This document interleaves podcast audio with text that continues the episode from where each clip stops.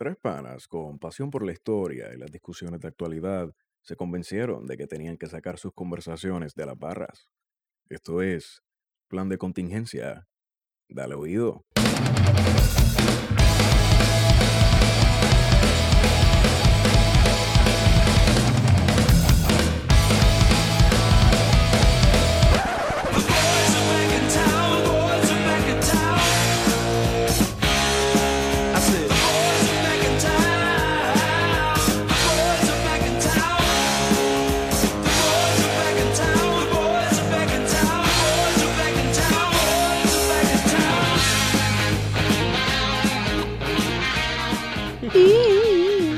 Bueno amigos y amigas que nos escuchan, este es Héctor Iván Arroyo Sierra para efectos del CRADIC, efectos del FBI, la CIA y demás agencias del orden, supuesto orden público, que no son otra cosa que esa gente que se mete a buscar quién carajo tú eres.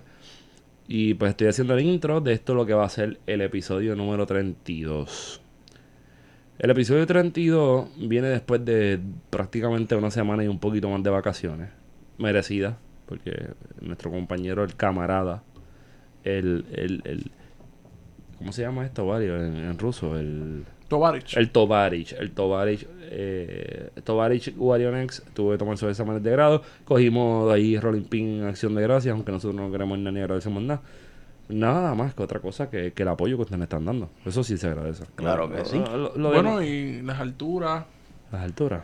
Las alturas de pavo, se le agradece Sí, a Odín o a quien te dé la Gula. gana, pero La gula y jaltarse ron. El problema es que yo no pude ni jaltarme ron ni jaltarme la pavo. gula, la gula es uno de los siete pecados capitales. Que no debe ser pecado. Y, es- y es, y es el que menos le molesta al cristiano, fíjate. La gula. Sí, salen, salen desde los cultos, pero Wendy. O sea, no, para los chinitos, bueno. Para los Depende. chinitos, para los chinitos sale todo el mundo. ¡ah! Bueno, pues como, como ustedes están acostumbrados, porque si usted está escuchando esto, pues significa que ya está escuchando eso hace, hace mucho tiempo, me encuentro con la grata presencia de Esteban Julio Sal- Gómez. Saludos. Mencionaste al Cradic y, y se me ocurre que el Cradic va a estar bien decepcionado cuando, cuando busque material sobre mí. Ah, diablo, ve videos de, de teoría de Nerdo en, en, en YouTube. y eso. Cabrón, yo, yo, yo literalmente, lo- el último video que vi en YouTube, que lo cerré y esto para que ustedes no lo vieran, era la historia del toilet. Y no estoy ni jodiendo, es la realidad. Bueno, es que hace falta una historia de la mierda. Sí, sí. Y esa- Cinco y siglos de historia. Cinco siglos, no, bueno, mil años de historia, qué sé yo. O sea, este, hace falta comprender las, cómo ha, evolucionado Cagar. cagarlo. O sea, Cabrón, pero si tú te pones a pensar, ¿qué habrá pensado? porque eso es un acto casi político. ¿Qué habrá sentido esa primera, Revolucionario. aquella primera persona que, que cagó? ¿Cómo se sintió? ¿Lo Sí. pensó? No sé, cabrón, estoy pensando en eso, como que aquella primera persona que sintió un retor, como citando a, a, a, a Russo, aquella, perso aquella primera persona que sintió un retortijón Esto se está yendo de control. y dijo, Esto se está y, yendo de y- control. y dijo, ah, y dijo ah, todos son unos ilusos, ¿acaso no entienden que la tierra es de nadie y aquí cagamos todos? Un poco una adaptación media loca. Este, ay, Dios mío. Uno de los cínicos griegos, de los filósofos.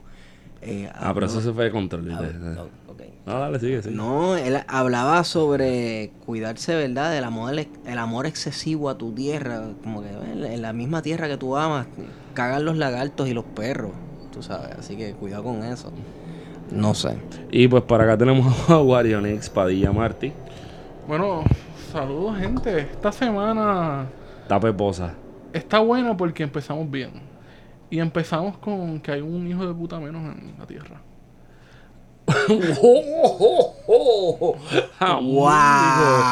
Hay un facha menos. Eso hay que celebrarlo. Pero ese no fue el mismo que Yulín celebró las, las alianzas y que dijo que, que había creado algo. Chame, no Mano, pues que yo vi el mensaje por la mañana de, de Yulín de, diciendo que George Bush había. eh, George Bush padre. Sí, este, George había- Herbert Walker. Exacto. Había hecho en, en- en los 80, había luchado por el bien común de, de todos, ¿verdad? De, de- de la nación estadounidense.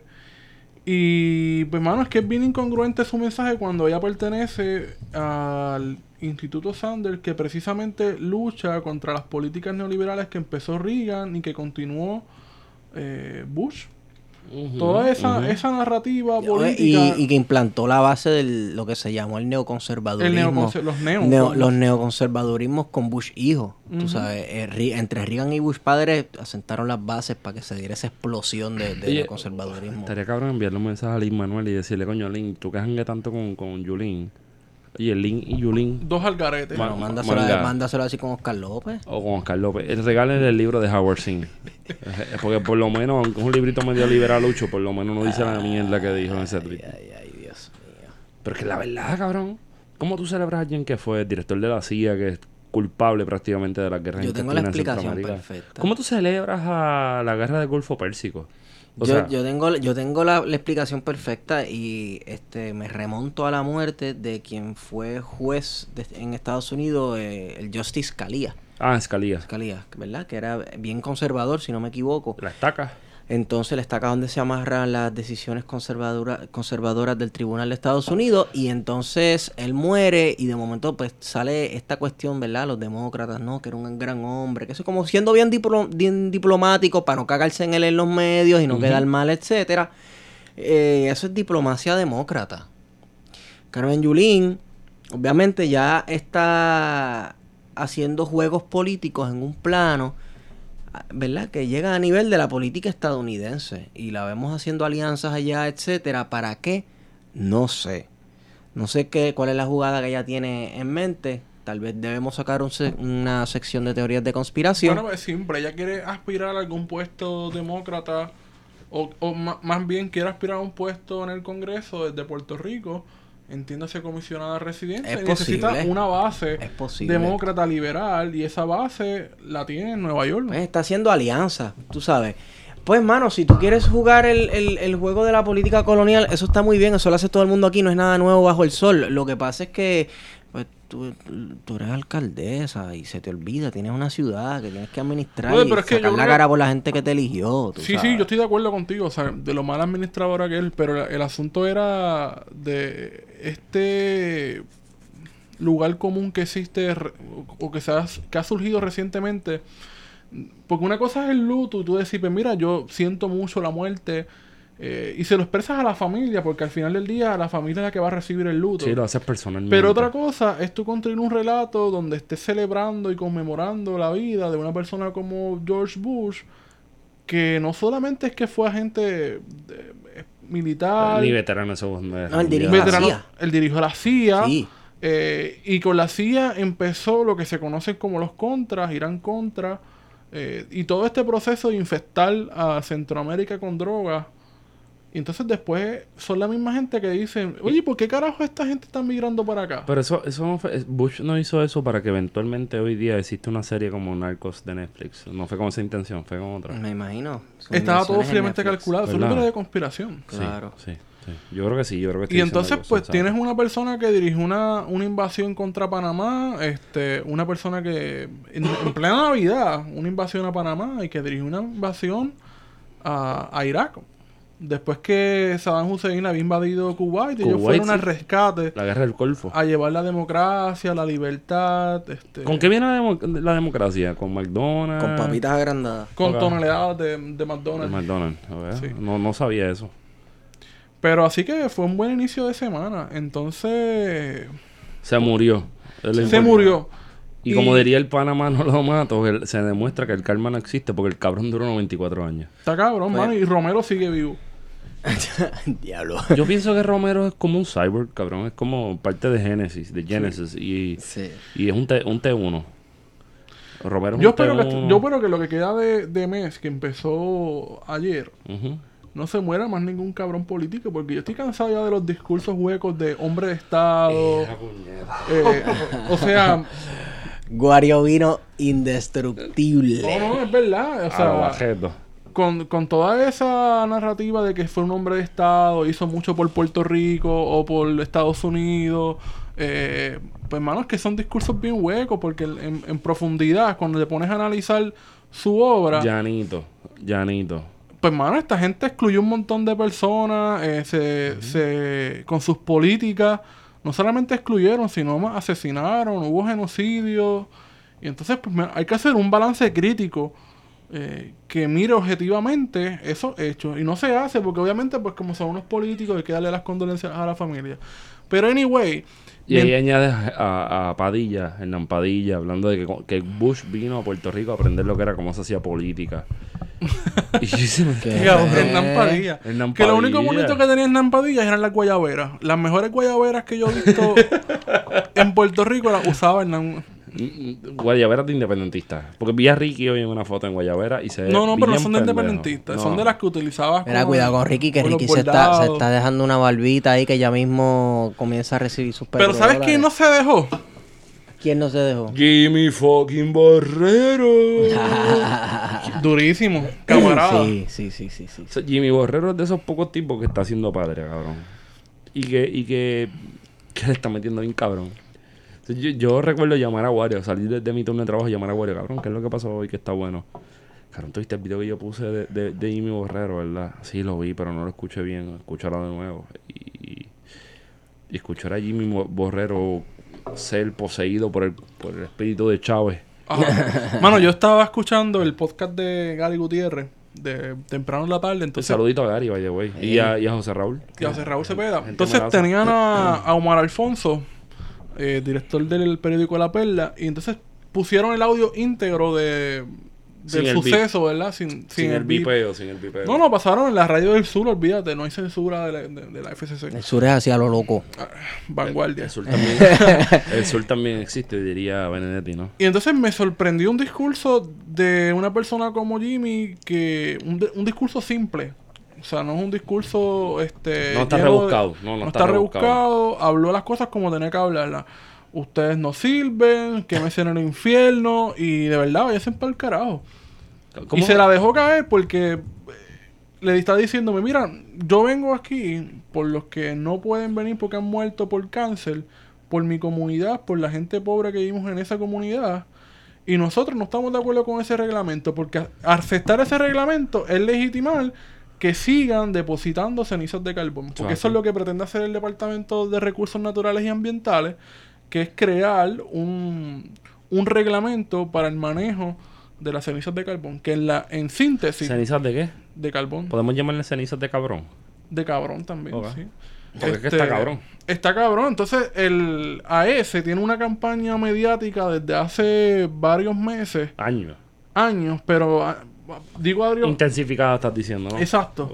En, en la prensa que dice, no, es que tú consumes carbón en distintas en vitaminas, el carbón es beneficioso para tu salud. Pero, Es pero- una cosa pero- pero- ridícula. ¿qué? Entonces, ¿Qué ridícula es esa? pues, si, si es tan beneficiosa, ¿por qué no se la llevan ellos en la montaña que está allí en Guayama? ¿Por qué no la hacen en un montón de supositorios y se la meten por el culo? y se la meten por el culo. ¿Qué hijos de Eso puta? es una excelente idea. ¿Qué tú crees? Estos son de los tipos que te dicen que, que si... Bueno, estos son... Entonces, una cosa interesante porque...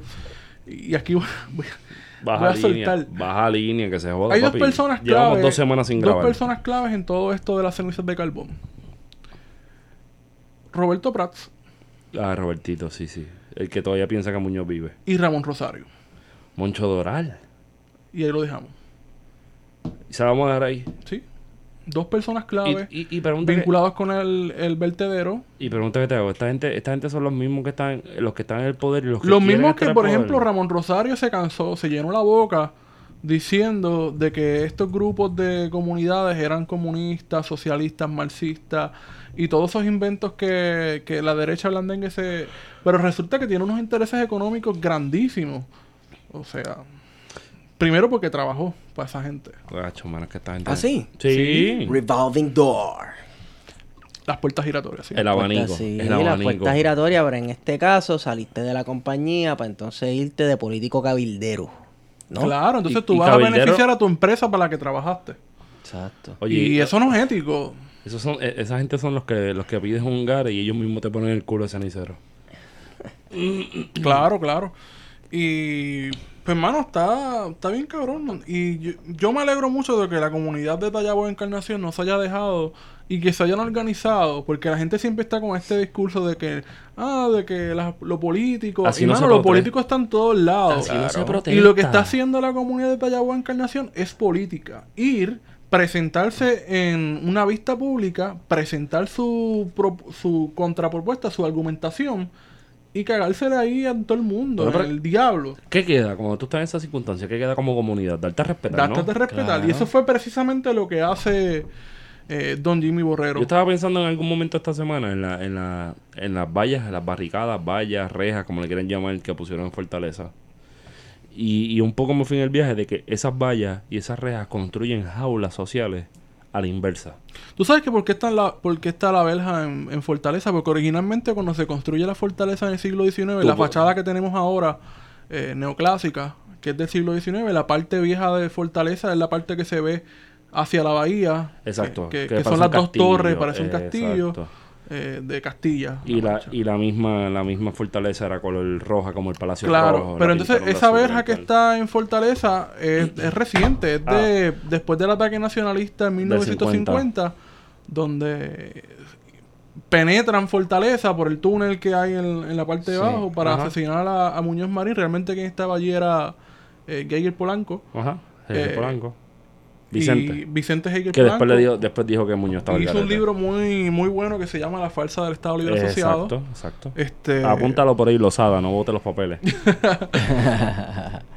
Y a partir de entonces se construye la, la esa verja, Esa verja. para básicamente diferenciar y O sea que- excluir. O sea que no estaría, no sería muy descabellado pensar que el primer control de acceso en Puerto Rico es la fortaleza. Es la fortaleza, claro. Wow.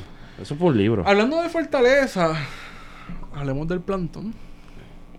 Hablemos del plantón. Acabamos de entrevistar a, a- a- por, por lo menos mi amiga hace muchos años y que le tengo un respeto cabrón, Chariana Ferrer Núñez. Y mano, fue una conversación bien, bien chévere, con mucho contenido y con unas líneas bien duras, pero pero lo que pasó el fin de semana pasado, esta gente todavía no lo ha superado. O sea, esta gente está todavía votando el golpe. Sí. Y lo están votando porque precisamente no tienen la más mínima idea de qué carajo fue lo que pasó. Claro. Este. Mencionamos cuando grabamos, ¿verdad? Eh, como. Yo creo que yo usé el término, ellas se insertaron en la discusión pública, pero la realidad es que ellas implantaron la discusión pública por por lo menos semana y media. Se la robaron, es O sea, de ella. La, la atención del país estaba sobre ella. Claro. Y claro, se formaron los mil debates que siempre se forman, que esa no es la forma, que esa es la forma, que cuál es la forma, que así no se debe. Venezuela. Mira cómo estas mujeres protestan que se vayan a cocinarle a los maridos a la casa. Oye, pero yo, yo voy más allá de eso porque... ¿Qué se celebra el 25 de, de noviembre? O sea, ¿qué es lo que se está conmemorando? El asesinato de El las hermanas Mirabal. exacto. Pero mucha gente te- te- se limita al dato, las hermanas Mirabal, hasta ahí. Sí. Incluso hasta en la misma película que hay, basada en la novela de Julia Álvarez, la El tiempo de las mariposas, el relato es hasta ahí. Y, y se, y se vincula un poco con la, la- la- la acción de lo que voy a mencionar. Y es que las hermanas Mirabal pertenecían a un grupo guerrillero. Claro.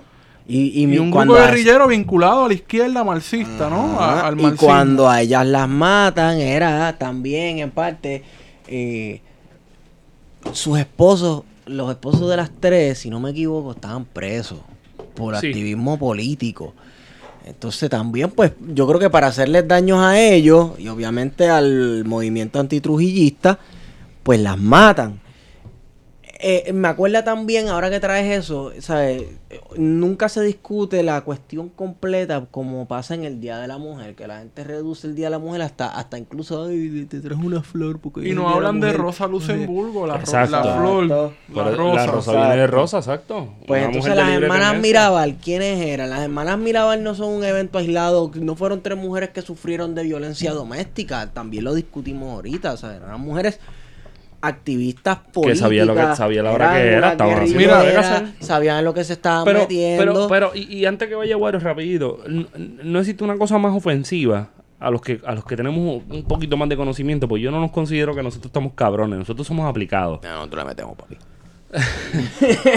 Pero, pero, pero a mí me huele la mente en un montón de pedacitos de culo que el gobernador de Puerto Rico celebre, la, conmemore, porque no es ni siquiera celebre, porque yo sé que él no tiene la más mínima puta idea de qué carajo es lo que estaba haciendo. Prendan la fortaleza violeta, porque ahora lo lindo es prender todo de algún Todo color. violeta. Sí, o si sí. no, con los colores LGBT, o sea, es- Exacto. Es, una moda. Entonces, en esa moda de coger con la guagua de, de otra persona, ven y diga, estamos conmemorando la memoria de las hermanas Mirabal. Mientras tanto, los otros días estaba jangueando con el nieto del cabrón que, Que las las mató. Vete pa'l carajo, cabrón. Entonces, bien, eh, Wow. Vete pa'l carajo. Búscala en un trofeo, como diría Mano, Goku, es- cabrón. está bien cabrón porque entonces hay dos sucesos que claves que determinan la caída de Trujillo. Y el hijo puta se llama Ramfis. Ramfi. Ramfi. El primero es cuando Trujillo va y manda a matar en Estados Unidos a Jesús Galíndez, que era un profesor Sí. eh, español que Ajá. escribe una historia denunciando el, el régimen trujillista. Ajá. Y el segundo es el de las hermanas Mirabal. O sea, cuando él mata a las hermanas Mirabal, hay una, eh, un escenario internacional que ya de por medio había un escenario de la Guerra Fría en el Caribe. Claro. Había- la el contexto revolución estaba claro, la revolución cubana, estaba ahí. pues le explotó en la cara. Pero pregunta que te hago, pregunta que te hago, Ah. antes que vayas, Esteban, eh, Trujillo no fue quien intentó ma- matar a Muñoz. Para El- más información, véase las caras del poder de profesor Beruf. Vaya, Trujillo te- intentó matar a todo el mundo. dame un break, Losada, no botes el papel, ahí tienes otro libro. Este. Trujillo intentó matar a todo el mundo, hasta Trujillo. No, no, ¿cómo es que se llama el profesor? ¿Cómo es que se llama el profesor este, que él mandó a matar en Jesús Nueva York? Galíndez. Jesús Galíndez tenía un colega al cual él le dijo, mira, yo tengo una copia, escribe algo aquí que está en cañón y te voy a dar una copia, por si acá, Humilde, humilde. humilde. Y en un par de días lo desaparecieron y le desaparecieron lo que había escrito. Pero el pana tenía la copia. No llega a ser por eso. No sabíamos nada. Nada, o sea, él no se publicaba lo que él este, había escrito en contra del régimen de Trujillo. Y la gente no, lo siento, mano, pero eh, si tú... Yo no le voy a dar esta si, Ricky. si tú tienes, si tú tienes la intención de seriamente conmemorar, ¿verdad? Y hacer una remembranza de los sucesos del asesinato de las hermanas Mirabal, pues, mano, tienes que informarte un poquito porque las mujeres que hemos visto protestando en la calle Se- Ayer hubiese con Mirabal. valentía, pues, mano, tienen muchas en- muchas cosas en común con las hermanas Mirabal, así que no te, no puedes estar pichándole a estas que están aquí y ahora en tu cara mientras de- conmemoras a aquellas que murieron porque están lejos, que eso no tiene nada que ver contigo y va a sonar lindo para después el otro día tuitear que eres feminista o decir que eres feminista en tal y cual Oye, entrevista. Mientras le daba escolta a un, a precisamente a un trujillista. A un Exacto, un trujillista. trujillista. Y, y Pero está entonces- cabrón en esa línea, Wario, porque lo más sorprendente de todo lo que, lo que sucede en el plantón, que yo creo que las mujeres no están ni siquiera buscando la, que nosotros le aceptemos lo que está sucediendo. Ya están apropiándose de ese espacio, que lo tienen por derecho. o sea- Y están bien encojonadas y yo creo que lo que están haciendo está bien cabrón y yo no soy quien para decir si están haciendo algo bien o mal, pero cuentan conmigo y con eso nos vamos hasta abajo. Pero ver gente bien pendeja que por lo único que ha, palu- que ha luchado es por un, por, por un sandwichito de mezcla en una fila Por un Whopper. por un Whopper o, o por los flanes allí en Muerto. Saludo al licenciado Tejano, Whopper Tejano. Berrío qué es que se llama. No, la lista es bien larga, la lista es bien larga, tú sabes. el que iba a hacer el boicot por el, con, por ahí, Con Whopper. con, No, con los Con. Burger No, King, y- ¿verdad? Él y- había boicoteado a Burger King. y por ahí también está el corista de Delfín. Pero a mí me encojona mucho que quieran minimizar todo lo que nos está, lo que nos está jodiendo. Y entonces Porque se van todo por lo es una más mierda fácil. y se van por la fácil. Pero la violencia. Yo condeno todo tipo de violencia, no importa de dónde venga. la botella, la botella. Mire, cabrón, el Estado te está oprimiendo. Lo que pasa es que no te oprime igual porque tú estás guisando con el Estado. Ah, porque fue una mujer. Pero oh, ahí vamos a la cuestión, porque esta es una cosa que a Esteban le gusta. Ajá. Lo dijiste en ese tono. La, la mujer policía no está en la igualdad de condiciones que estaban las mujeres que estaban allí. O sea, para todos los propósitos, esa mujer que estaba allí, que era una oficial de la policía de la División de Operaciones Tácticas, que es una, una división cuasi militar de la Policía de Puerto que Rico. está para repartir cantazos. Y que galleta y bofeta. Para repartir No, cantazos, no, que- tanto, para reprimir y ejercer Sí. todo el poder que tiene El Estado. el Estado. Por la libre. que sí. Por la libre. Es la cara del Pues- Estado ante una manifestación. Ahí no le aplica la cuestión de género porque ella no es una mujer ni es uno. O sea, ella es una fuerza represiva Es que- dentro de ese aparato. Es que si ella, si ella comete una acción, no la comete en su. En su no, en la su- está cometiendo el Estado. Exacto. Pues, Y- eh, ah, pero entonces ahí entro yo a decir, bueno, pues entonces el Estado deshumaniza pero a esos agentes. María. El Estado Pero tú le diste al trucer, por que favor. mami yo, que, que mami yo te No te saltes al no te, no te brinques porque te, te- brincaste en la página 40, papá. Bueno, al, al- al No te obligarte a, poner a reproducir. Mira, en la esas 40 y condiciones- 41. de la edición española del siglo XXI. Siglo XXI. Ay, este, este canto solo está huele bicho de nosotros tres, cabrón, maldita sea. mío, señor. Mira, pero. ¿Qué come libros son? Pero vamos a ver la clara, cabrones. Tenemos gente que está ahí coreando, inventándose cuantas mierda. y hay gente que vive de esta mierda de Y- tergiversal. y- claro. entonces cuando tú bloqueas una entrada, que es lo que como ciudadanos que somos de ley y orden, pues hay que desbloquear esa entrada. Si hay unas vallas de la policía, hay que desbloquear porque es que eso es un, un- un- un área de libre tránsito. Pero entonces cuando, cuando está la gente tirándose fotos Para las mierdas cabronas de sombrilla, sombrilla, no hay de problema, no hay pendeja. Pero cuando hay un reclamo genuino, que vaya, güey, yo no le veo lo artístico de la sombrilla. Ese sombrilla lo que hay que hacer. Y yo sé que el arte abstracto y contemporáneo y qué sé yo, que es bastante difícil. ¿Tú sabes lo a que de deberían apreciar. hacer? Deberían hacer allí un, mojón de, un montón de mojones de plastitas de colores. Porque eso sí, nos, eso representa lo que hay un poquito más abajo, en el callejón. Dios mío. ¿Tú crees? Son unas... fu- O fundas plásticas. Yo pondría fundas plásticas con mango. mierda, con mango. Con cáscara de mango. No, mangos podridos. Por eso... porque eso, eso- es lo que parece eso es- rompiéndose. Metafórico, ¿no? De, la, de pudrición de este país. No, entonces... de- de Ustedes, momento- llega- ustedes llegaron bien altos de odio. By the way, no, pero que se joda, venimos por el medio Oye, plato. pero el problema es que después dicen que todo gira alrededor mío y eso me preocupa. Ah, esa es otra, esa es otra. Esto es un disclaimer y esto es un, un- un- un servicio público no pagado. Corillo, si usted va, si usted es el, fo- bueno, si, si Fototun 51 si tú eres, si tú eres, cuestionarme. si tú eres el fotuto de los fotutos, la estaca de los fotutos, la abeja, la reina madre Luis de Ramos, por abejas, ejemplo. y, y Wario te tira, no le suelta a los zánganos, no le sueltes a, a, a, la- a las abejas trabajadoras, porque si tú dices que no eres fotuto y los fotutos te defienden a ti el garete, significa que de todos los fotutos, usted es el más fotuto. Claro. Entonces, en la lógica que nosotros, o sea, hay gente que piensa que está bregando con gente pendeja. Y yo creo que en esta entrada del juego donde estamos nosotros, tenemos que polarizar las cosas. O están con nosotros o son nuestros enemigos de clase. Y Y son yo- enemigos de clase. Son Entonces, enemigos de eso es la, cuestión es que como se saltan las clases cuando iba cuando el profesor en ciencias políticas, porque la mayoría estudió derecho, así que cogieron ciencias políticas. No, hay otros que dicen que tienen, pero no tienen, pero dale. Y, y fueron en la clase de ciencias políticas cuando empezaron a hablar de sistemas políticos o, o de teoría política, Ese día estaban enfermos. faltaron, le picharon a la clase claro, o, claro. o estaban jugando, qué sé yo, no sé. Estaban jugando canica. O Significa que no hicieron la lectura, entonces vienen a empujar su, su línea al garete. No, porque Mars, ah, eso, eso está overrated. O eso fue lo que le pasó al, al abogado este. ¿Cómo se llama él? Este. El abogado este que salió diciéndole a Marco Rigado que es un perro en televisión. ¿Cómo se Sí, sí, llama? sí, yo, ¿Cómo se llama? ¿Cómo se este, llama? pichea, pichea. Ver- yo no sé quién es porque a mí no me importa ese cabrón, pero ese cabrón salió en televisión nacional gritándole a Marco Rigao que es un perro de prensa de Yulín. cabrón, ¿cómo te espera que la gente te respete? ¿Cómo te espera que alguien te respete si tú sales en la televisión nacional, en, la, en, la, en, la- en los noticiarios diciéndole, tú eres un perro Yulín, tú eres un perro, tú eres un perro? Lo dijo como 10 veces y yo hice... Ah, ese "What?" Fangui, ese Fangui. Fangi. ¿Quién es Fangi? Fanguito. Ese no fue Fanguito. Ese fue Fanguito, no fue Fangui. Ese fue Fangui. ¿Quién es Fangi? Ah, John Mott. Dios mío, señor. Anyway.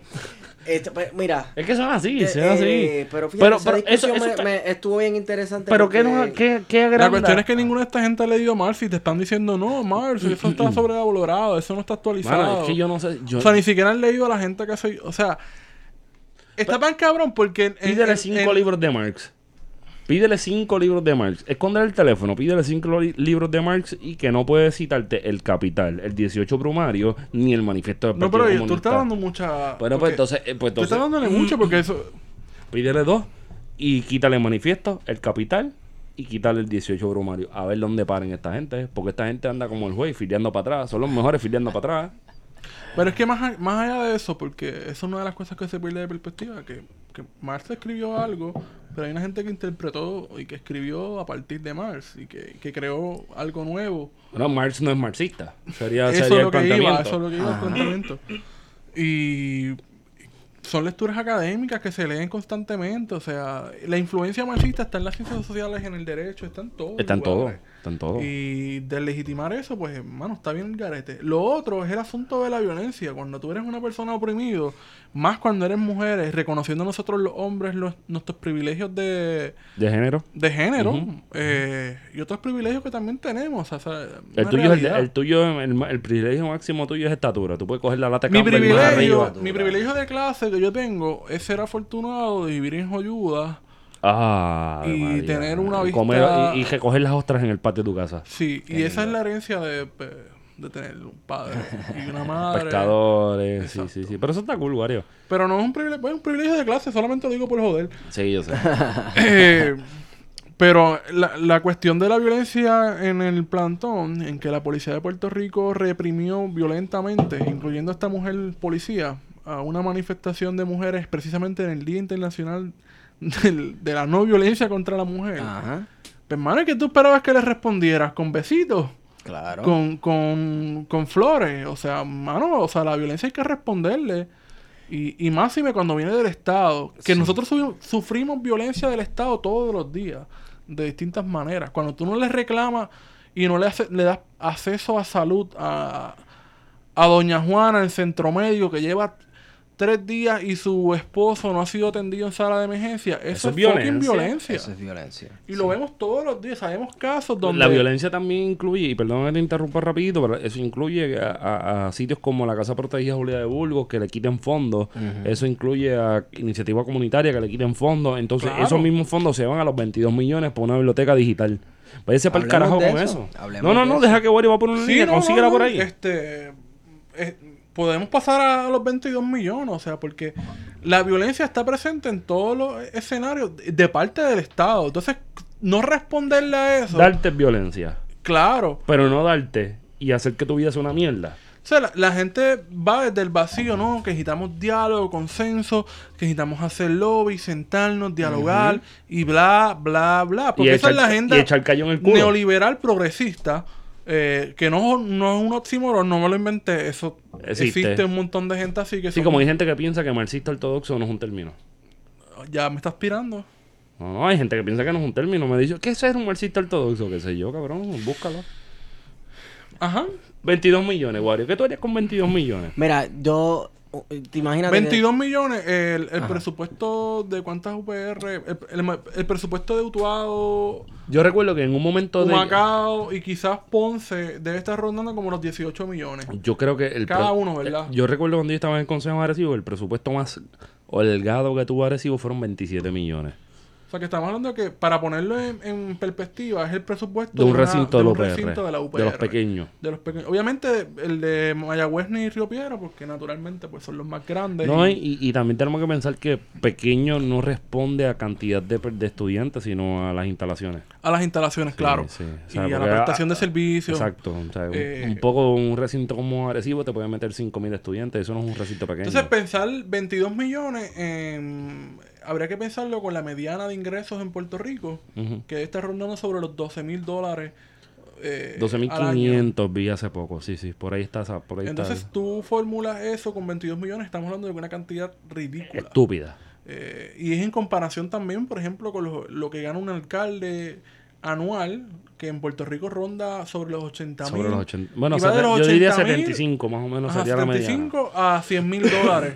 Para gente, Eh, que, para gente que, no, que en algunos casos hace mucho, en otros casos se quedan Que no calladitos y guisan. Sí. Y los 22 millones, pues, es la cantidad de dinero que estima el Departamento de Educación que va a costar de aquí a un año eh, la nueva página de la biblioteca virtual del Departamento de Educación, que se está haciendo en una plataforma que es gratis, que es WordPress. Wow. WordPress, cabrón. De todas las que hay, WordPress. Sí, bueno, es muy buena. Tú puedes comprar el dominio, pero el dominio te cuesta, qué sé yo, 25 a 30 dólares. Ajá. Pero no, no, no le estoy restando mérito, pero WordPress. De todas las que hay, WordPress. O sea, si me acuerdo de pendejo. Pero, o sea, algo vale mejor. 30 dólares y ¿de dónde salen los 22 millones? Ah, pues entonces no han especificado de qué. Pero el La- departamento no, la, de licencia de los libros, que son caros. Oye, vamos a hacer un momento chabacano ya mismo. Tengo Pero algo. mira, o sea, piénsalo, piensa- piénsalo, piénsalo. Piensa en las bases de datos que tiene acceso a la UPR. ¿Cuántas cuestan 22 millones? Que yo no sé cuánto es el presupuesto, pero en Mayagüez el presupuesto de las bases de datos giraba en torno a unos 10 millones, una cosa ridícula de... O sea, estamos hablando de las bases de datos y de las licencias que también utilizan los departamentos de ingeniería. No, hay un montón de cosas a la vez.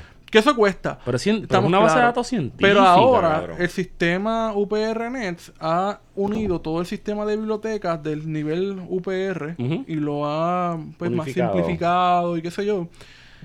Que pensaría uno que si hay una colaboración entre agencias como esta administración se ha llenado de la boca hablando, pues mira, vamos a hacer que, el, que la el sistema de bibliotecas de la UPR sea un sistema abierto y que Al también sistema del DE. Al sistema del DE con una contraseña porque obviamente no se puede beneficiar todo el mundo porque hay unos estu- los estudiantes estamos pagando por ese servicio en las cuotas de tecnología, por ejemplo. Ajá.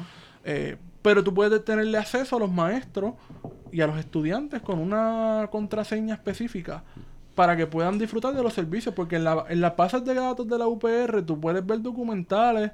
Eh, Puedes ver todo. Tú puedes ver, eh, tener acceso a libros. Entonces, el Departamento de Educación... Apunta ahí que él es el, te la dieron hizo- gratis. Te la dieron gratis. Lo que hizo el Departamento de Educación fue entrar a un montón de sites donde hay libros gratis, ya, que tú no necesitas ni, re- ni siquiera registrarte.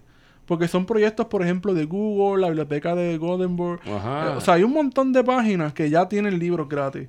Sí, a- Y entonces ella vino y le hizo como que un copy and paste. un y le- mirroring y dale, vete para allá. Exacto, puso el enlace para poder entrar desde la página del Departamento de Educación. Eso no fue ella, le estás pidiendo mucho a ella. no, no, obviamente un equipo Un equipo de el huele que cogió el contrato que está guisando ahí. Wario, te tengo, Wario, Esteban, Wario, tengo una pregunta. ¿Qué? La pregunta chabacana.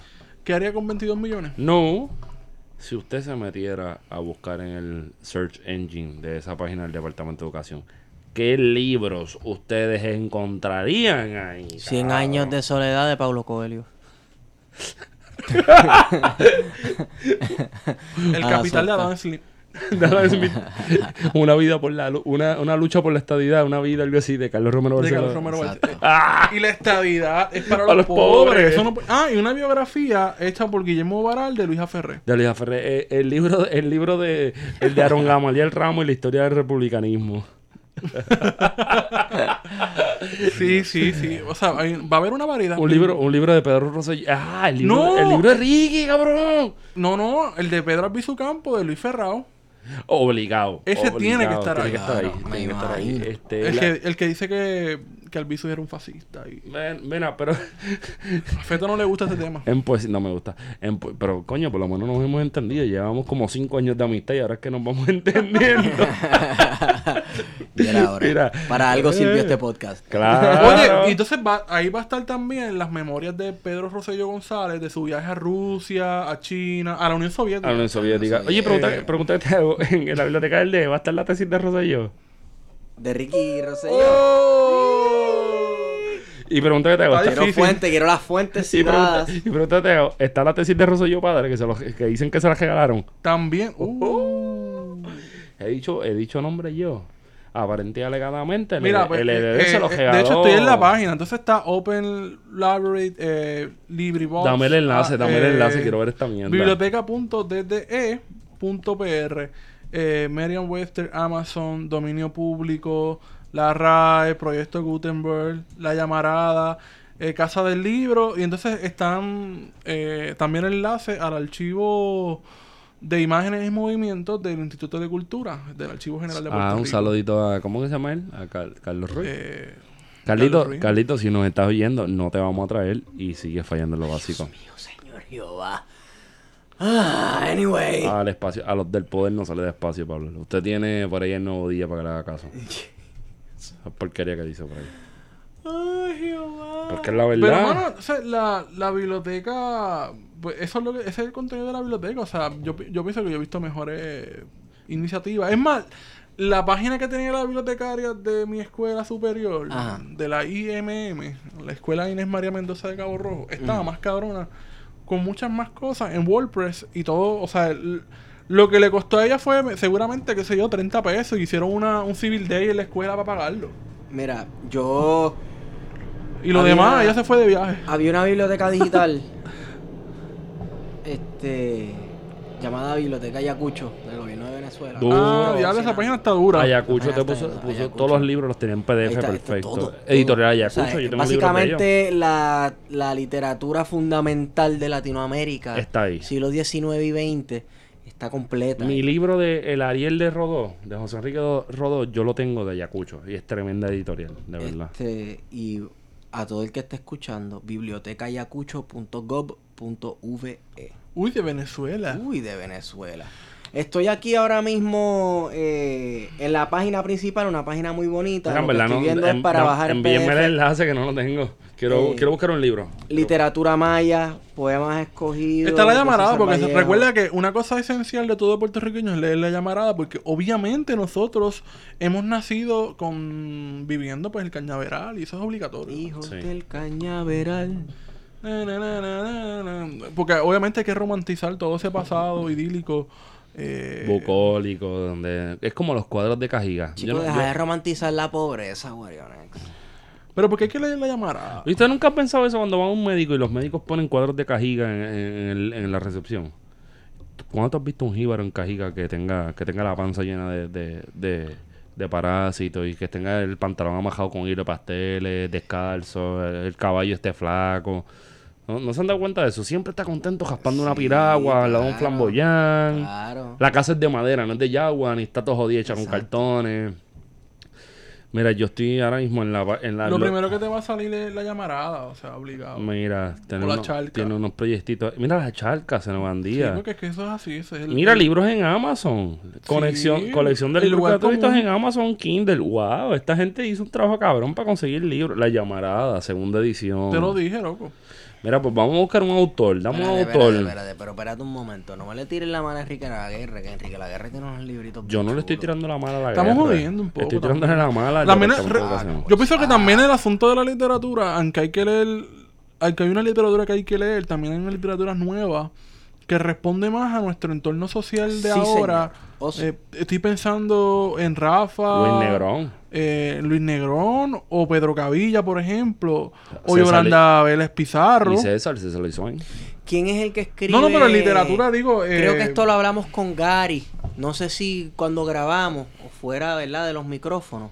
Pero una persona que estaba escribiendo unos libros de ciencia ficción y fantasía con personajes mitológicos y míticos puertorriqueños o afrocaribeños. Eso fue con, con Tere, Tere Marichal. Con, Con Tere Tere. Marichal, exacto. Eh, mano, que estaría bien cool. Sí, pues Harry Potter está cool y el Señor, Señor de los Anillos, obviamente, soy un super fucking nerd del Señor ¿Qué de te los Anillos. esperabas? ¿Que iba a estar José María de Lima ahí? No, cabrón. Acabo, de hacer- un search, José María Lima en blanco. Ellos no saben, o sea, José María, eso es muy subversivo.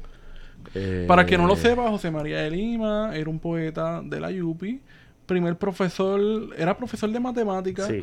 y fue el primer profesor en romper el bloqueo contra Cuba. Contra Cuba, eso es cierto. Eh, se tiró un viaje, no recuerdo si fue desde Puerto Rico o desde Estados Unidos hacia Cuba, rompió eh, todo ese bloqueo y ese andamiaje y provocó una crisis en Puerto Rico. ¿Recuerdan cuando la administración Fortuño trató de censurar el libro Reunión de Espejos de José Luis? Claro. Compilado por José Luis Vega. José que Luis tiene- Vega, son clásicos. que- ¿Está en la, en la base de datos? Mira, a ver, porque tengo entendido que hay cuentos de Luis Rafael Sánchez. Me metí en la base. Mira, acabo de, acabo de escribir Juan Ramón Jiménez y me sale una, una, un archivo digital de julio, de julio 25 del 2018. Y no es un libro, es una notita hablando de. de bueno, en verdad, no sé, 22 millones me parece ridículo. Sí, mira. Pues mira, eh, eh, creo que este es el momento perfecto. Dame un nombre más, un nombre Para- más. un nombre Mira, más. busqué Pedro Cavilla, tampoco hay nada de Pedro Cavilla. Yo pienso que Pedro Cavilla es uno de los autores contemporáneos. Vamos, oye, un autor contemporáneo, no, no, bueno, un autor que nosotros pensemos que no debe estar fallando en este espacio. Obligado, tiene que haber algo de esta, la, eh, Bueno, de que hay, por ejemplo, Luis Rafael Sánchez tiene que haber. De ella que estoy escribiendo. Seguro. Exacto, Mayra Santos. De Mayra Santos Febre no hay nada. Nada. Hermano, estamos mal. Nada. Entonces, ¿qué te- deja, hagamos un search. Dame, dame un nombre de algo gringo. Hemingway, Hemingway. Hemingway, obligado. Tiene que haber Hemingway, pues si queremos ser gringos, no, tenemos que ser. No, no me... Mira, no hay nada Espérate, de Hemingway. no me toques a Hemingway y a Steinbeck, que a mí me gusta Hemingway y Steinbeck. Espérate, ¿cómo se llama? Mira que Hemingway era panita de un... Orwell también, que era... No, no, no, era- no, era vamos a buscar a. Fitzgerald. Ah. Scott Fitzgerald. eh, ¿Verdad? Scofield Fitzgerald es el que se llamaba. Ajá. No, eso no va a estar ahí. Esa biblioteca es un fraude. Deja pero- ver. Y mira, no hay Sí, nada de Scott. Fitzgerald. ¿Qué más, qué más, qué más? Dame otro nombre. eh, un buen escritor gringo. Ah, Edgar Allan Poe. Edgar Allan Poe. No me toques Gara... Ah, no, no, espérate, espérate, espérate, espérate. no. A mí me sorprende. Y mira, no tengo nada en los resultados. Tiene que haber un error. ¿Tú crees? Sí. ¿Tú crees? Si Bueno, pues, 51 entonces, bueno, pues, algo. si es, si es, si hay un error, es un error que 22 millones de dólares podría arreglar. Claro, o sea, eso suena razonable. Y- y- Claro. Oye, pero ¿tú sabes qué? Que y mientras escribí se Carlos, gastan... escribí Carlos Romero Barcelona y ni nada. Pero tú por sabes. Bueno, a Dios. Eh, para ir pasando al otro tema, pero que mientras se está se piensa invertir 22 millones de dólares, porque eso es la, la cifra final, eh, o, o por lo menos la que se piensa, que se estima, la mayoría de las escuelas en Puerto Rico no tienen acceso a, a banda ancha, o sea, ni computadoras, ni banda ancha. Mira, yo, Es más, hay escuelas, por ejemplo, la, eh, una escuela en Arecibo, la escuela especializada en deporte de Arecibo, la que queda en el, en el recientemente lleva Santana. Lo de Santana viene de música, la libre. eh, la Pedrín, No, en eso no tengo idea, pero vale. una escuela que le robaron hace tres semanas el cobre. No hay luz en la escuela. Diadre. Y, la expectativa es que en mayo le pongan el servicio eléctrico porque hay que cotizar. Sale como en 100 mil dólares poner todo el, el sistema eléctrico. Coño, pero está cabrón que le roben el, el cobre a una escuela. Pero esa no es la única, esa es la, la mierda es que esa no es la única escuela. Yo conozco de varias escuelas ya que tienen, están pasando por el mismo problema. Entonces, ¿cómo tú pretendes darle accesibilidad a los estudiantes Ujú. Si no tienen el- lo más básico que es la electricidad para poder conectarse a una computadora? No, No, lo y, tiene. y, y, bueno, para ti eso es lo más básico. Lo más básico para mí es las ganas de enseñar. Esa es la otra cuestión, el, Que- el- que- el que magisterio. no, no, no, no, no, no, y encuentra, no, no, no, yo no voy al magisterio, por si el magisterio tuviera las condiciones laborales Que no las necesarias, tiene. que las tuviera, por lo menos las mínimas, yo te diría que nosotros estuviésemos hablando de un Puerto Rico bien distinto, estuviésemos en otras reglas de juego. Pero las reglas de juego que han construido el bipartidismo, la colonialidad y la dejadez y la gente- indiferencia. Mucha gente se olvida de que aspirar a veces a, una, a un cargo público como maestro implica tú ir al alcalde de tu municipio y pedirle una carta de recomendación. Y esto no es broma, o sea, estos son cuentos que uno escucha de gente que en efecto hizo eso. Y, porque y es la tú- única forma, Wario. Claro, entonces Dentro de eso, andamia es eso la es el única. cacicazgo, ¿no? O sea, el, Sí. tú vas a donde un cacique que te dé tu aprobación y tú haces como hacía antes en el, en el siglo pasado, las cartas de recomendaciones que le daban a los políticos cuando iban a hacer sus giras latinoamericanas, como le dieron el vicio que tuvo que buscar una serie de cartas. Pues mira, yo soy fulano de tal, represento, mira mis cartas, mis credenciales. Una cosa ridícula Es que un- todavía sigamos en esa... Este es un buen popular o un buen estadista. Mientras la desconexión, que es lo que a mí me aterra, la desconexión entre esa masa que es la que mantiene el partido y las élites de los partidos no existe. Y eso no se cuestiona, no hay se ve como algo normal. Entonces tú ves a las personas que se han beneficiado de eso atacando y empujando sus líneas neoliberales, pero después que no me toques. Porque obviamente tú puedes atacar todo lo que tú quieras a los estudiantes de la UPR, por ejemplo, siempre y cuando no me toques. Pero cuando me toca, tú tienes a la hermandad, por ejemplo, chillando. Y una cosa es la solidaridad de clase entre trabajadores y otra cosa muy distinta es para lo que se han prestado los sindicatos. Oye, y, y gracias a lo que has dicho eso, los sindicatos se han prestado por muchas cabronaces, pero, Pero históricamente. esa gente que se está quejando de la pendeja de Hamilton Ah, me tiene bien encojonado. Es una mierda. Porque son... Oye, pero es que aquí hay una, una discusión que Pero se ¿qué es lo que está pasando con La Hamilton? discusión principal aquí de fondo no es, no es Ham- O sea, Hamilton, para empezar, era un esclavista de mierda. Y dos, Hamilton, el- la obra, es una mierda de rap blanco. O sea, yo no quiero escuchar rap blanco. Y segundo, porque no me gusta el rap. Y, y, y alguien que dice Vega Alta y se hace pensar que es de Vega Alta, no es de Vega Alta. Lo tercero, lo tercero, lo tercero Sí. Vega Alta. desde Hamilton, desde este musical, que es político, se han estado apoyando y bajando unas líneas políticas respecto a Puerto Rico Que nos tienen bien clavados. que nos tienen bien jodidas. De manera que ese musical tiene una responsabilidad. Lo cuarto es que Hamilton llega a Puerto Rico, no es que vengan ah, porque va a remodelar la UPR, no. No, pero que se vayan Primero, la recaudación de fondos va para unas organizaciones en específicas culturales, whatever that means. Quinto, Te copia esa de muy. Quinto. That means- el- en el teatro se utiliza para practicar, por ejemplo, lo que es voz, dicción, etcétera, ¿verdad? Hay un teatrito al lado Sí, que se va a utilizar o se está utilizando eh, ahora mismo para establecer allí las cabinas, la, el área de, de No maquillaje. me diga que los camerinos de este cabrón. Ajá.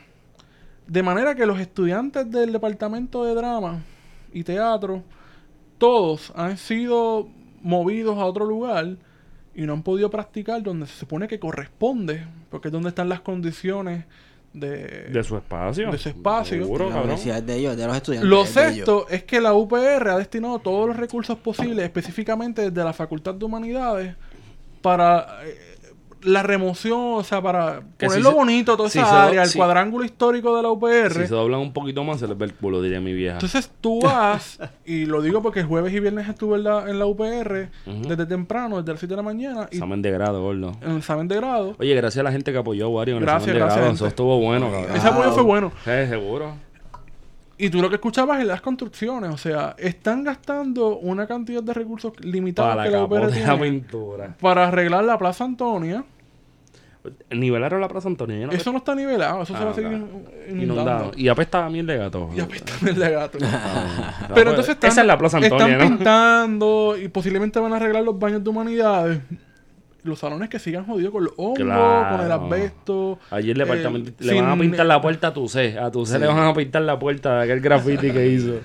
Wow, eso está allí todavía. Seguro, eso es parte, de, parte un proyecto que hicimos Lo allí. sexto, van a arreglar el estacionamiento de sociales, hermano. Qué rico que lo van a arreglar. Eso es lo único que está, bueno. Está bien jodido. Tú coges un hoyo allí parece que estás pasando a una, a otra dimensión. Es como que Pero Wario, mira Wario va con- en su guagua, coge un boquete y momento dice, yo no sabía que yo estaba en el Dakar, en el, en el desierto del Dakar, como- Bueno, eso. Un eh, rally. El estacionamiento sociales está jodido desde. desde de siempre. O sea, yo estoy diciendo esto con Sí. ustedes hoy y yo estoy yo apuesto que de aquí a todo el tiempo va a ser el problema del estacionamiento sociales. Y ahora le pusieron, o sea, le, pu- le pusieron luces LED porque en un momento dado eso era la boca del lobo. Tú salías allí a las 8 o 9 de la noche Sí. y te tirabas y había que estar con el celular o pedirle al guardia que te acompañara. Y, tú veías y, y ahí se daba el espacio para que compañeras tuvieran sus pendejas de, de, de- de asuntos de, de violencia sexual, sobre todo. Y, Hay muchos casos de violaciones en esa área. y, algunos, Yep. y algunos compañeros con compañeras haciendo sus cosas también ahí en el parking. Consentimiento, ¿no? sí, Pero ¿no? sí. Pero entonces un, un parking bastante. a nadie le molesta porque es como, eh, eh, a nadie le molesta que se arregle el estacionamiento. Lo que sí molesta es que se haga Pa' esto. para esto y dos, que se haga en plenos exámenes finales. Ah, sí. O sea, esa es la, la- el, el cierre del estacionamiento es la semana próxima. No, esta semana. Esta semana. Y la otra. Bueno, Y son tres otra, semanas. De hecho, van a romper años haciendo esta mierda. Y esta semana es la última semana de clases de la UPR. Eso es así. Y la próxima semana empiezan los finales. O sea, que es la semana más importante. Y no vamos a cerrarlo. O sea, como si en Navidad no hubiese ese espacio para poder hacer eh, la remodelación o el, el tirado de brea que van a hacer. A lo mejor va a ser una porquería. Es un bacheo, lo más seguro. Una mierda de trabajo. Pero solamente porque viene el Hamilton. A los que van a ver a Liz Manuel, yo no les quiero decir que, que me, me hacen sentir mal que vayan a ver a Liz Manuel. Que vayan y se disfruten su vaina. ¿Tú Disfruten- sabes cuántas no, no, películas no, basura yo veo que disfruten, que disfruten, este, pero nunca tengan la babilla de cuestionar a la gente que hizo fila bajo el sol para comprarse un televisor barato. Porque usted hizo fila eventualmente por más de cuatro horas para comprar unas taquillas para ver unos blanquitos hacer teatro. Eh, yo creo que es una, una cosa son... Oye, y que investiguen más, porque más allá de- hay una cuestión primero del teatro. Y, y- y eso lo, lo saben personas que han estado más envueltas en la UPR desde el 2004, 2005, Ujú, 2006. ujú. Me estás Cuando se hace la, remo- la, la- la remodelación del teatro. Que se abre y se le da al, al, y lo que significó Popular, eh, claro. eh, esa remodelación, porque implicó desplazar el teatro como un centro para los estudiantes, para un Para centro para otra gente. Y desde ese momento la ma- la- las obras que se han presentado en la UPR que respondan a la comunidad de universidad han sido Son mínimas. nulas. Son mínimas. La mayoría de las obras de teatro se están presentando en el Teatro de la Facultad de Humanidades, el Julia de El Burgos, Julia de Burgos. Que, que es un espacio pequeñísimo. Y se está dando uno de los mejores teatros Y se de está la dando un isla. buen teatro ahí. Claro. Sí. Este, esa Yo- es la realidad. Yo fui presidente del Consejo de Humanidades, eso puedo dar fe de que eso es lo que estaba pasando en algún momento. Inclusive, El teatro está privatizado. la cantidad de... O sea, a mí lo que me preocupa de, de- de Hamilton es la cantidad... El cansancio que va a sentir esa gente con sus copitas de vino y los deditos parados. o sea, estar todo el tiempo con el dedito parado en una obra como Hamilton está cabrón. El faranduleo... Bueno, pero mira, en verdad yo no creo que todo el público que vaya a ver a Hamilton. No, no. Pero- Bueno, hay, hay- los hay Hay, y son hay de muchos. todo en la viña del Señor. Pero van, no que no la te gente que no se, a la gente que se disfrute su cosa, a mí no me importa que vayan a Pero ver es que a mí lo que me molesta... A mí no me molesta, A mí lo que me, a mí, a mí no me, Me molesta... molesta el doble discurso. Ah, exacto. A mí no me molesta Ah, que esa gente, a mí no me molesta que esa gente se vaya a, a darse en el pecho que hicieron una fila de 10 horas para comprar una cabrona taquilla para una obra de teatro. y para después venir a bajar línea. Ah, que esta gente, mira Ah, cómo pelean. A, mí me molesta que esa misma gente que hizo esa fila, que para mí está bien pendeja. Critique a la gente que fue a hacer una fila para comprarse un televisor en Walmart. No pueden entender ni esto. Porque no pueden entender la cuestión de clase que No, está no lo entienden. envuelta. No lo entienden. Entonces son la clase la clase media clase mierdera. mierda, tú dijiste. Sí, Clase sí. mierda. Oye, la es un clase, buen término, clase mierda. La clase eh, media Clase mierdera. mierda. Clase mierda. Sí, la clase mierda, o sea, Qué duro se escucha eso, cabrón. la clase mierda que no es clase media. Porque para empezar, la clase media en Puerto Rico es un mito. Por lo menos es un mito después de la crisis económica. Y construyó sus narrativas a partir de consumo. Más nada. Más nada. Entonces, como que ah, a mí me molesta que esta gente vaya a la que al mediodía. Porque entonces la gente de, de estos sectores más, pri- más desprivilegiados, o sea, las personas más jodidas en el sistema, que van a consumir, lo están haciendo para poder existir. O sea, dentro del sistema, Y si tú no legitimarse. consumes y legitimarse. Claro. Si tú no consumes, tú no existes.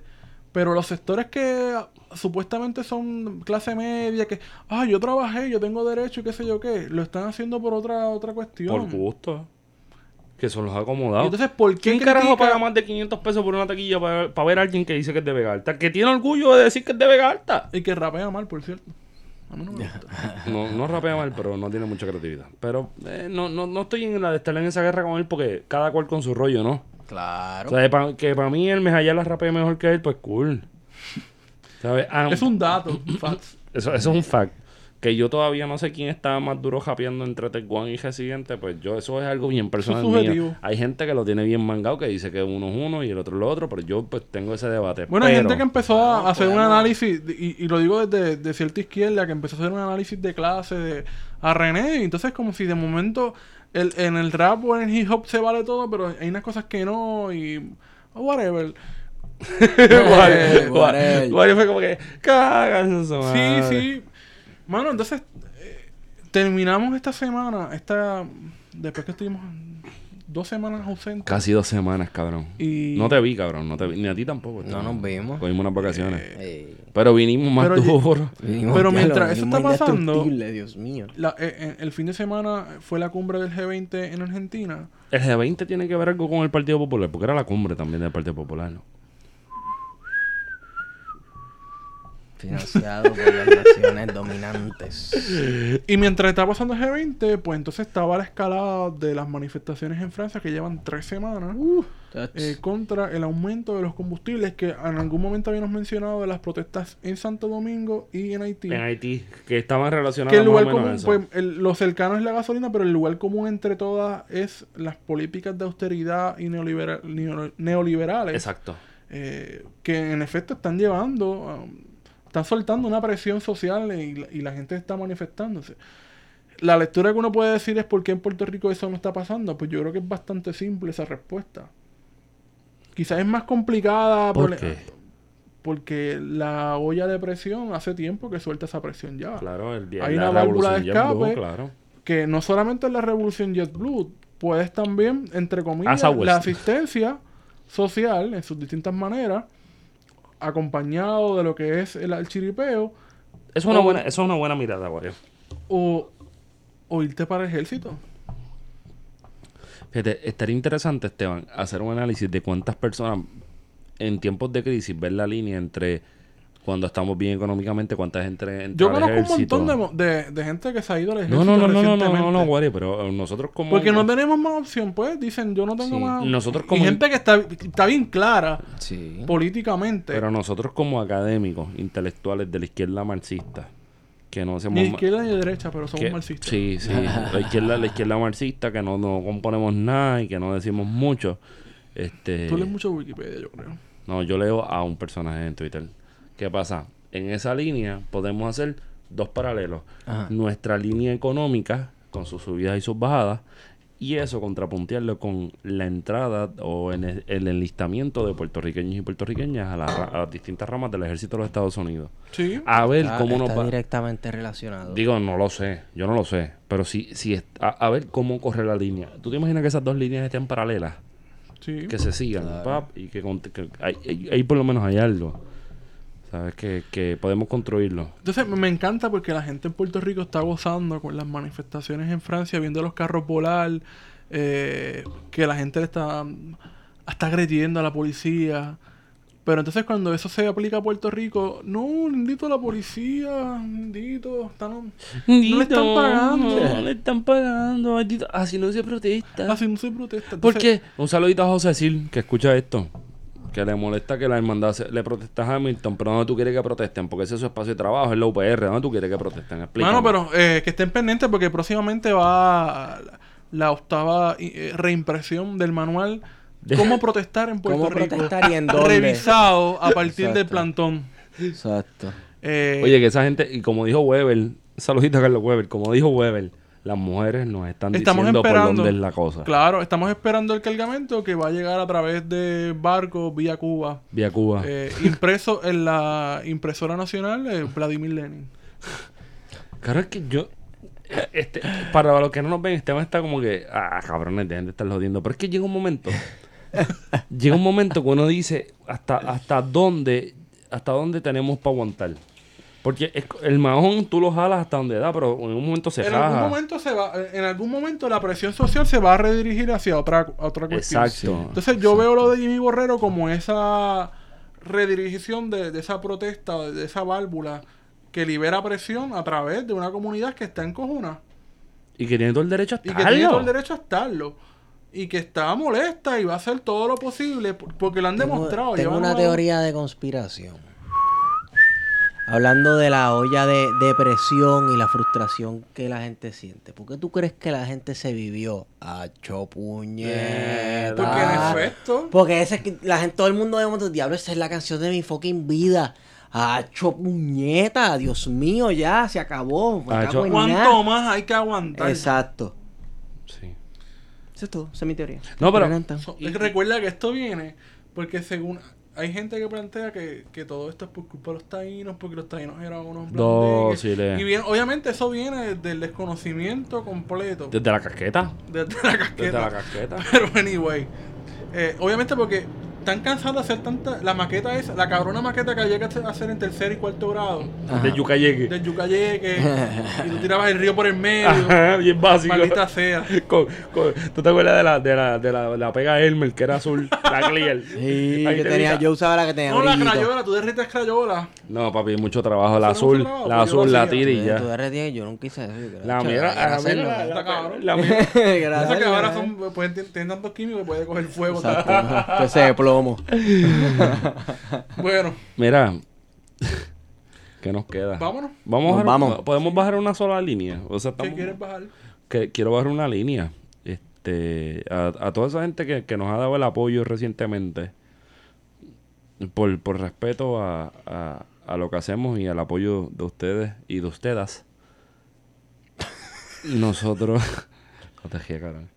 nosotros estamos bien agradecidos. Eh, hace unos días, en contra de mi voluntad y sin mi consentimiento, hicieron que en Anchor pues recaudemos dinero y al final pues yo me siento bien que la gente está apoyando este proyecto porque este proyecto nunca o sea los proyectos que nacen de- desde la honestidad son los que tienen éxito Y además de que el cambio de moneda de bolívares a dólares es una mierda. Es una mierda. Necesitamos en dólares. pero Sí.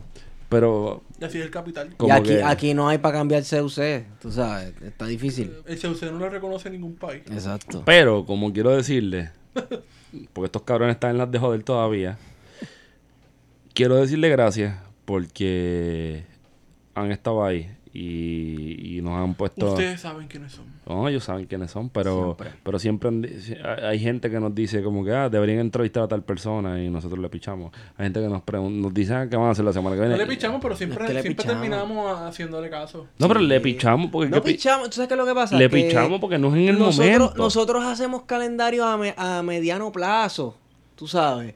Y Tenemos que hacer planes quinquenales. Exacto. Nos jodimos.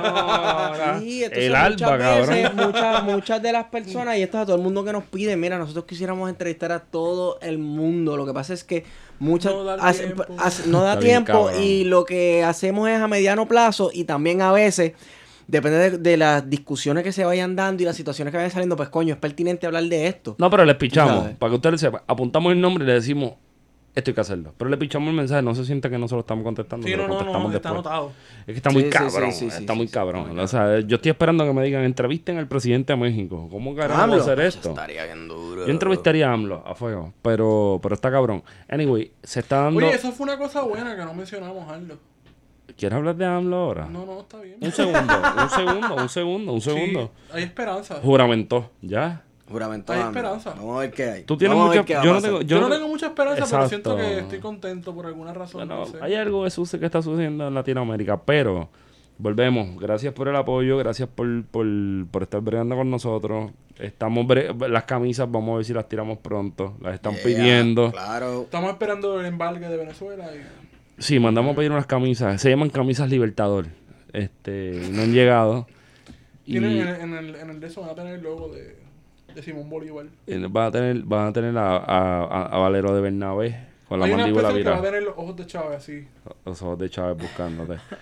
Pero gracias, cabrones y cabronas, porque aunque ustedes no lo entiendan, esos mensajitos que a veces son muchos y a veces son pocos, ese poquito que ustedes digan, pues le da una fuerza moral a uno de, de hacer lo que estamos haciendo. Y de eso se trata. Esto no era lo que nosotros estamos haciendo, esto no era lo que pensábamos.